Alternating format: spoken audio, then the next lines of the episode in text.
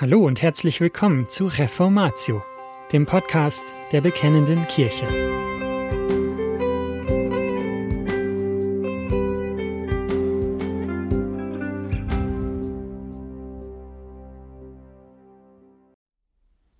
Du aber, was richtest du deinen Bruder? Oder du, was verachtest du deinen Bruder? Wir werden ja alle vor dem Richterstuhl des Christus erscheinen.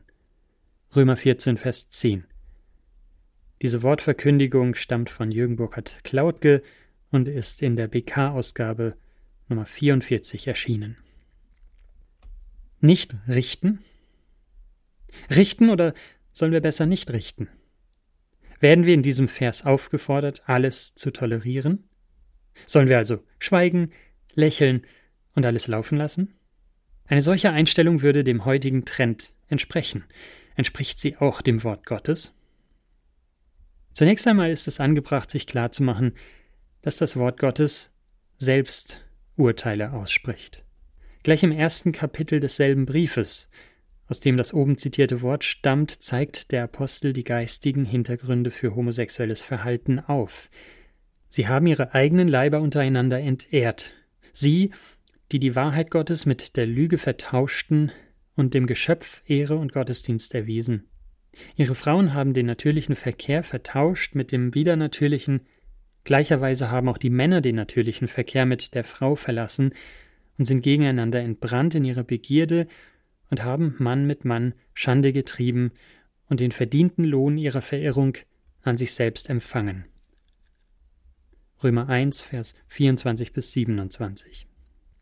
Man kann diese Beurteilung ablehnen, sie als einseitig oder als überzogen bewerten nach dem Motto Es gibt auch gleichgeschlechtliche Liebe.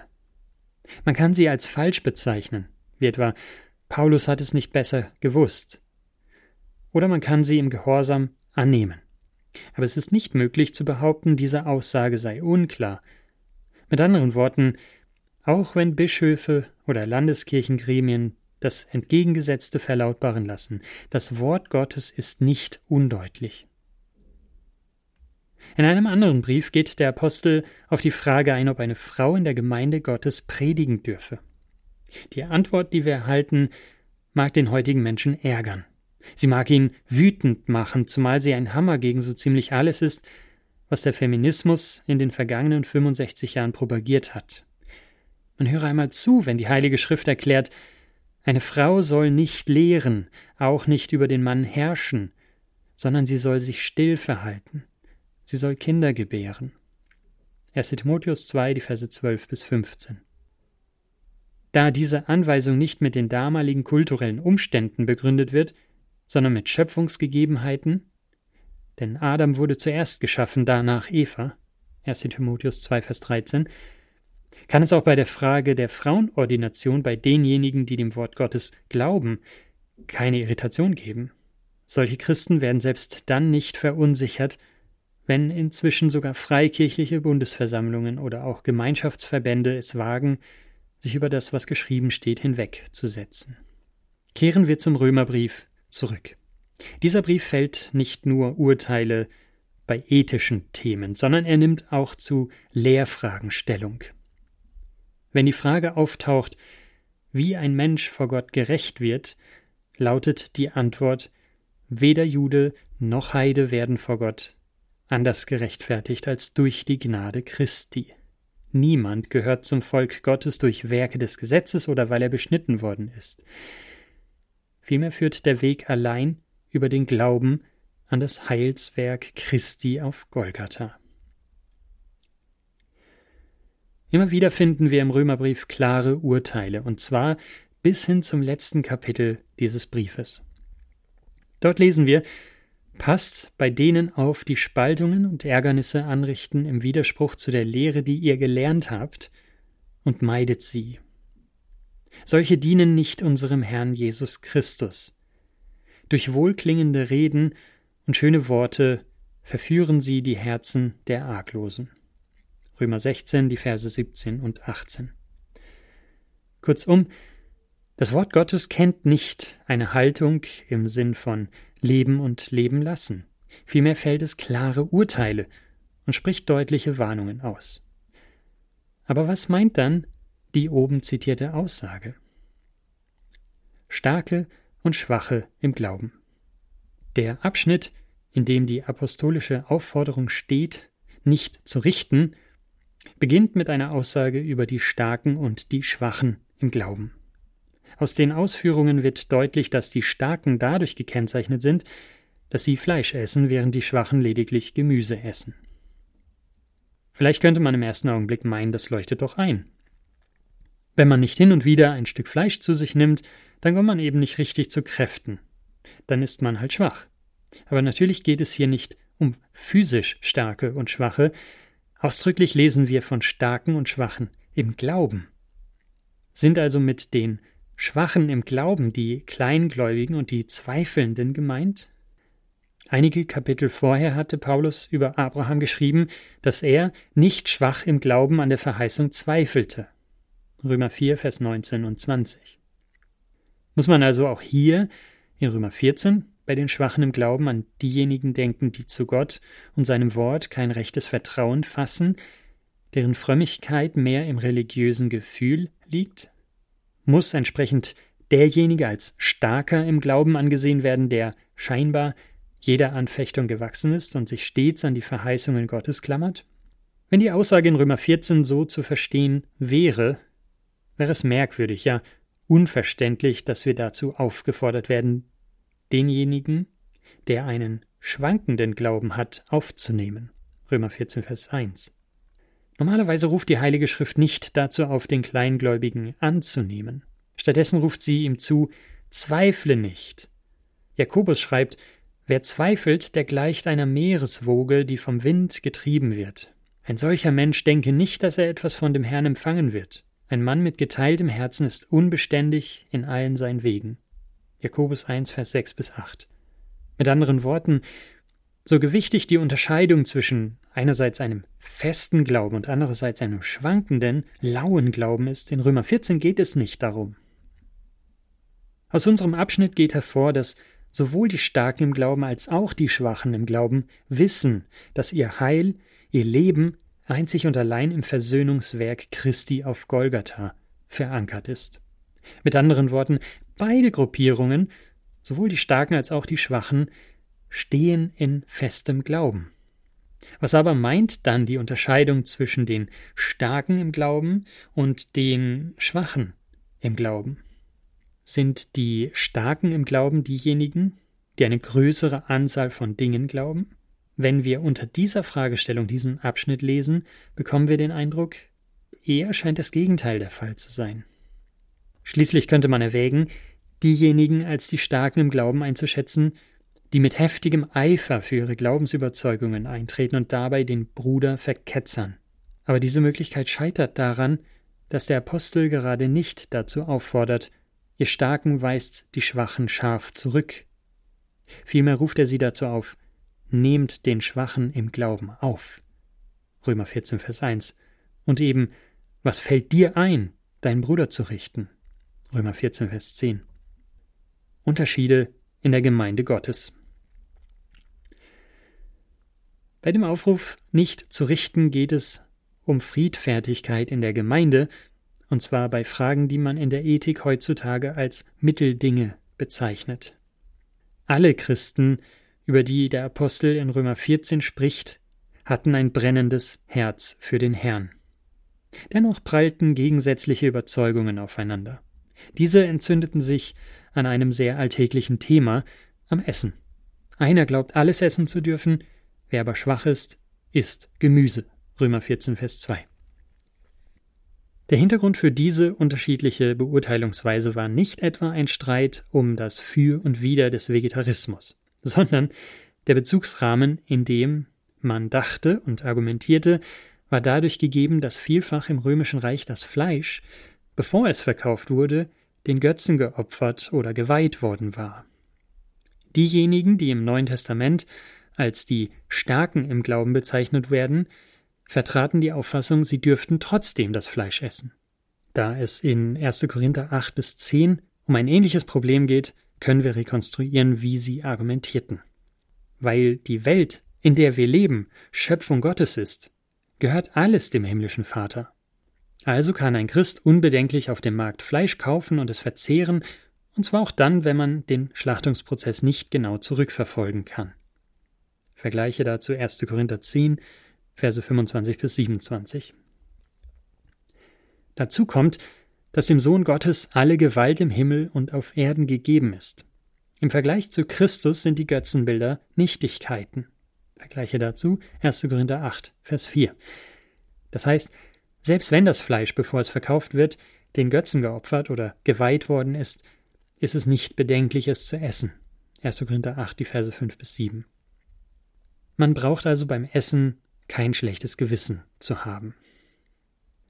Der Apostel widerspricht dieser Gedankenführung nicht. Aber achten wir bitte genau darauf, dass er auch Grenzen zieht. Er schreibt nicht, weil Christus unser Herr ist, können wir mit den Götzen spielen. Vielmehr gebietet er, fliehet den Götzendienst. Anders gesagt, in einem Götzentempel haben Christen nichts verloren. Andererseits aber hält die Heilige Schrift daran fest, dass die Welt, auch wenn sie vom Götzendienst durch und durch verseucht ist, immer auch Schöpfung Gottes ist. Die Schöpfungsgegebenheiten sind durch heidnische Götzenpraktiken nicht beseitigt. Aus diesem Grund haben die Kinder des Schöpfers die Freiheit, die Schöpfung zu gebrauchen. Diejenigen, die als Schwache im Glauben bezeichnet werden, argumentierten anders. Sie lehnten nicht deswegen den Verzehr von Fleisch ab, weil sie fleischlose Kost bevorzugten, vielmehr befürchteten sie, sich durch das Essen des auf dem Markt gekauften Fleisches geistlich zu verunreinigen. So zogen sie es vor, völlig auf den Fleischkonsum zu verzichten. Diejenigen, die in dieser Weise argumentierten, waren wohl vorwiegend jüdisch geprägt, so dass bei ihnen ein weiterer Aspekt hinzutrat. In der Regel erfolgte die Schlachtung eines Tieres nicht im Sinn der Schächtung. Somit galt das Fleisch auf dem Markt als nicht koscher. Dass es sich bei diesen Christen um Menschen handelte, die aus dem jüdischen Hintergrund stammten, wird dadurch erhärtet, dass in der Gemeinde in Rom neben der Frage nach dem Fleischkonsum eine weitere Frage zu Spannungen führte. Es ging um das Einhalten bestimmter Tage. Wir lesen davon in Römer 14, Vers 5 und 6a. Zitat Dieser hält einen Tag höher als den anderen, jener hält alle Tage gleich. Jeder sei seiner Meinung gewiss. Wer auf den Tag achtet, der achtet darauf für den Herrn, und wer nicht auf den Tag achtet, der achtet nicht darauf für den Herrn. Heutzutage werden diese Verse nicht selten für die Beantwortung der Frage herangezogen, ob man den Sonntag halten soll oder ob man den ersten Tag der Woche in das Wochenende einebnen darf, so wie es in unserer säkularisierten Zeit weitgehend üblich geworden ist. Aber in diesen Versen geht es überhaupt nicht um die Frage nach dem Heiligen des Sonntags. Beim Halten besonderer Tage handelt es sich um im Judentum festgelegte Fastentage. Das geht aus Römer 14, Vers 6b hervor. Wer isst, der isst für den Herrn, denn er dankt Gott, und wer nicht isst, der enthält sich der Speise für den Herrn und dankt Gott auch. Also auch beim Halten der Tage geht es im weiteren Sinn um die Frage des Essens bzw. Nicht-Essens. Konkret, soll man die überlieferten Fastentage einhalten oder nicht? die Verhaltensnormen. Wie soll man sich in der Gemeinde bei Fragen verhalten, die zwar aufgrund unterschiedlicher kultureller Herkunft verschieden beurteilt werden, die aber das Leben im Glauben an Christus weder fördern noch behindern? Wenn ich recht sehe, gibt dieser Abschnitt uns auf diese Frage vier Grundregeln. Erstens. In dem Fall, dass es sich um Unterschiede bei sogenannten Mitteldingen handelt, gibt das Wort Gottes nicht die Anweisung, sich voneinander zu trennen und aus einer Gemeinde zwei Gemeinden zu machen. Wenn in einer Kirche oder in einer Gemeinde an ihr Lehren festgehalten wird, wird eine Trennung nicht zu vermeiden sein. Aber wenn es sich um kulturelle Unterschiede handelt, lautet die Aufforderung noch nicht einmal Bemüht euch doch wenigstens darum, zusammen zu bleiben. Wenn es dann wirklich nicht geht, dann fangt eine neue Gemeinde an.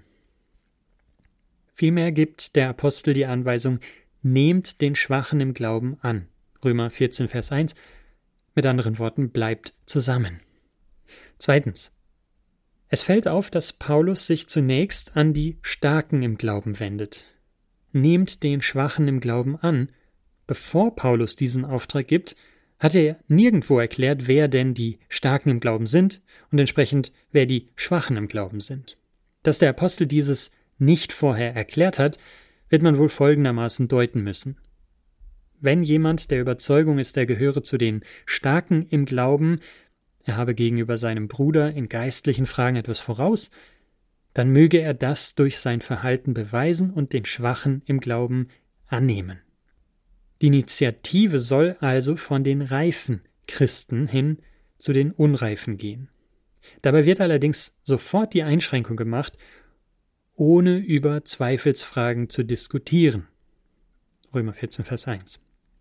Mit anderen Worten, die Schwachen im Glauben anzunehmen heißt nicht, ihre Überzeugungen zu übernehmen. Drittens. Erst nachdem die Starken angesprochen worden sind, erfolgt der Aufruf, sich nicht gegenseitig in der Gemeinde zu verachten oder untereinander zu richten. Wer ist, verachte den nicht, der ist, und wer nicht ist, richte den nicht, der ist, denn Gott hat ihn angenommen. Wer bist du, dass du den Hausknecht eines anderen richtest?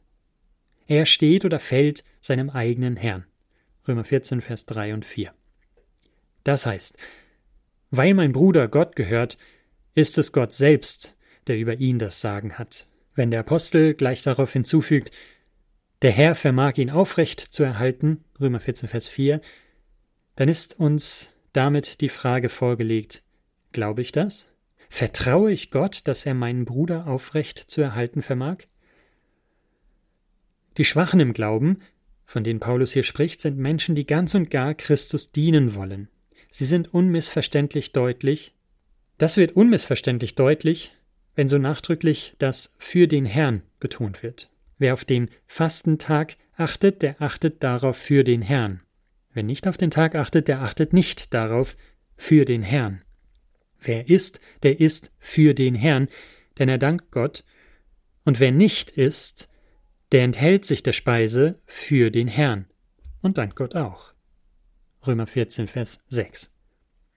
Viertens. Aus der Erkenntnis, dass jeder Einzelne gegenüber Gott verantwortlich ist, darf nicht gefolgert werden, man sei also nur Gott für sein Tun und Lassen verantwortlich und sonst habe einem niemand hineinzureden. Vielmehr zieht der Apostel eine völlig andere Schlussfolgerung. Gerade weil man Gott verantwortlich ist, ist man verpflichtet, auf unreifere Geschwister Rücksicht zu nehmen. Das Verhalten zu ihnen soll von Liebe bestimmt sein. Das heißt in diesem Fall von Langmut und Geduld. Darum, so können wir Römer 14, Vers 13 zusammenfassen, pass auf, dass du deinem Bruder kein Anstoß oder Ärgernis bereitest. Natürlich ist nicht alles, woran man heute Anstoß nehmen könnte, ein Ärgernis im Sinne dieses Abschnitts. Bekanntlich können auch Pharisäer an Verhaltensweisen Anstoß nehmen. Im Sinn unseres Abschnitts geht es darum, niemandem einen Anstoß zu bereiten, der daran innerlich zerbrechen würde. Bereitet kein Ärgernis den Schwachen im Glauben. In der Gemeinde in Rom hätte man dann ein Ärgernis bereitet, wenn man bedenkenlos auf dem Markt Fleisch gekauft hätte, ohne Rücksicht darauf zu nehmen, dass ein Bruder, der das beobachtet, in seinem Glauben irregemacht werden könnte.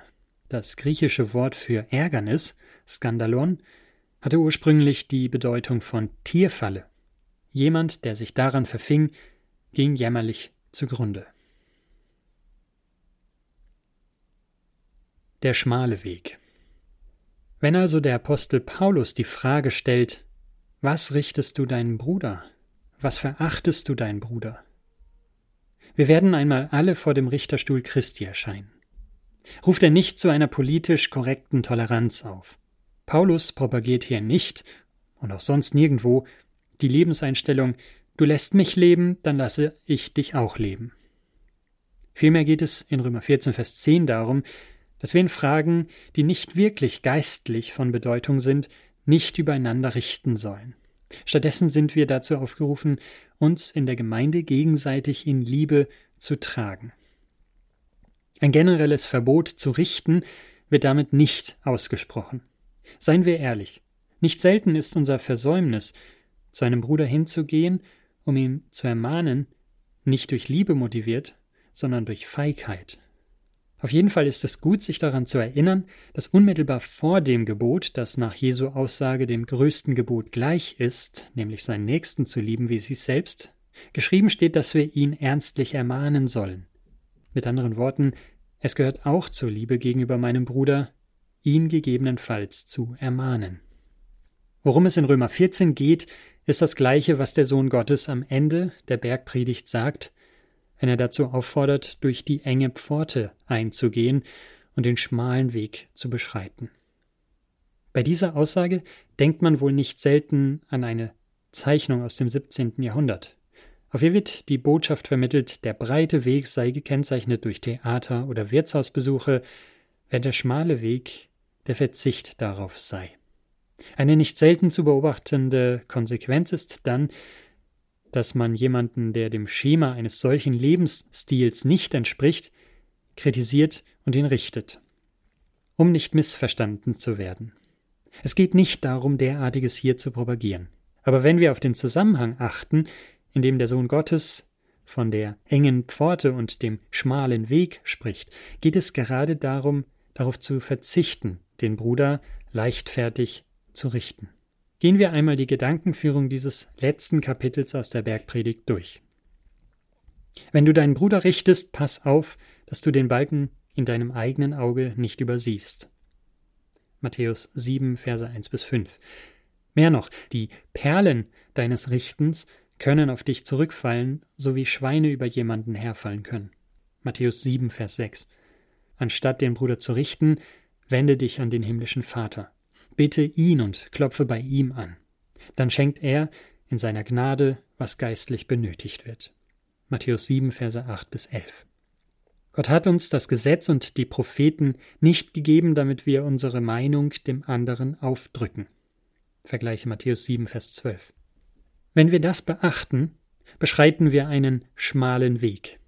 Es ist der Weg der errettenden Gnade, zu der wir berufen sind. Im Anschluss an diese Aussage warnt der Herr seine Jünger nachdrücklich vor Moralisten. Passt auf! Nicht jeder, der im Schafsfell daherkommt, ist tatsächlich ein Schaf. Ausschlaggebend sind die Früchte. Denn nicht das Reden Herr, Herr ist von Bedeutung, sondern das Tun des Willens des Vaters. Kurzum, wenn du klug bist, dann beginne bei dir selbst. Dieser schmale Weg der Glaubensnachfolge ist wahrlich nicht bequem.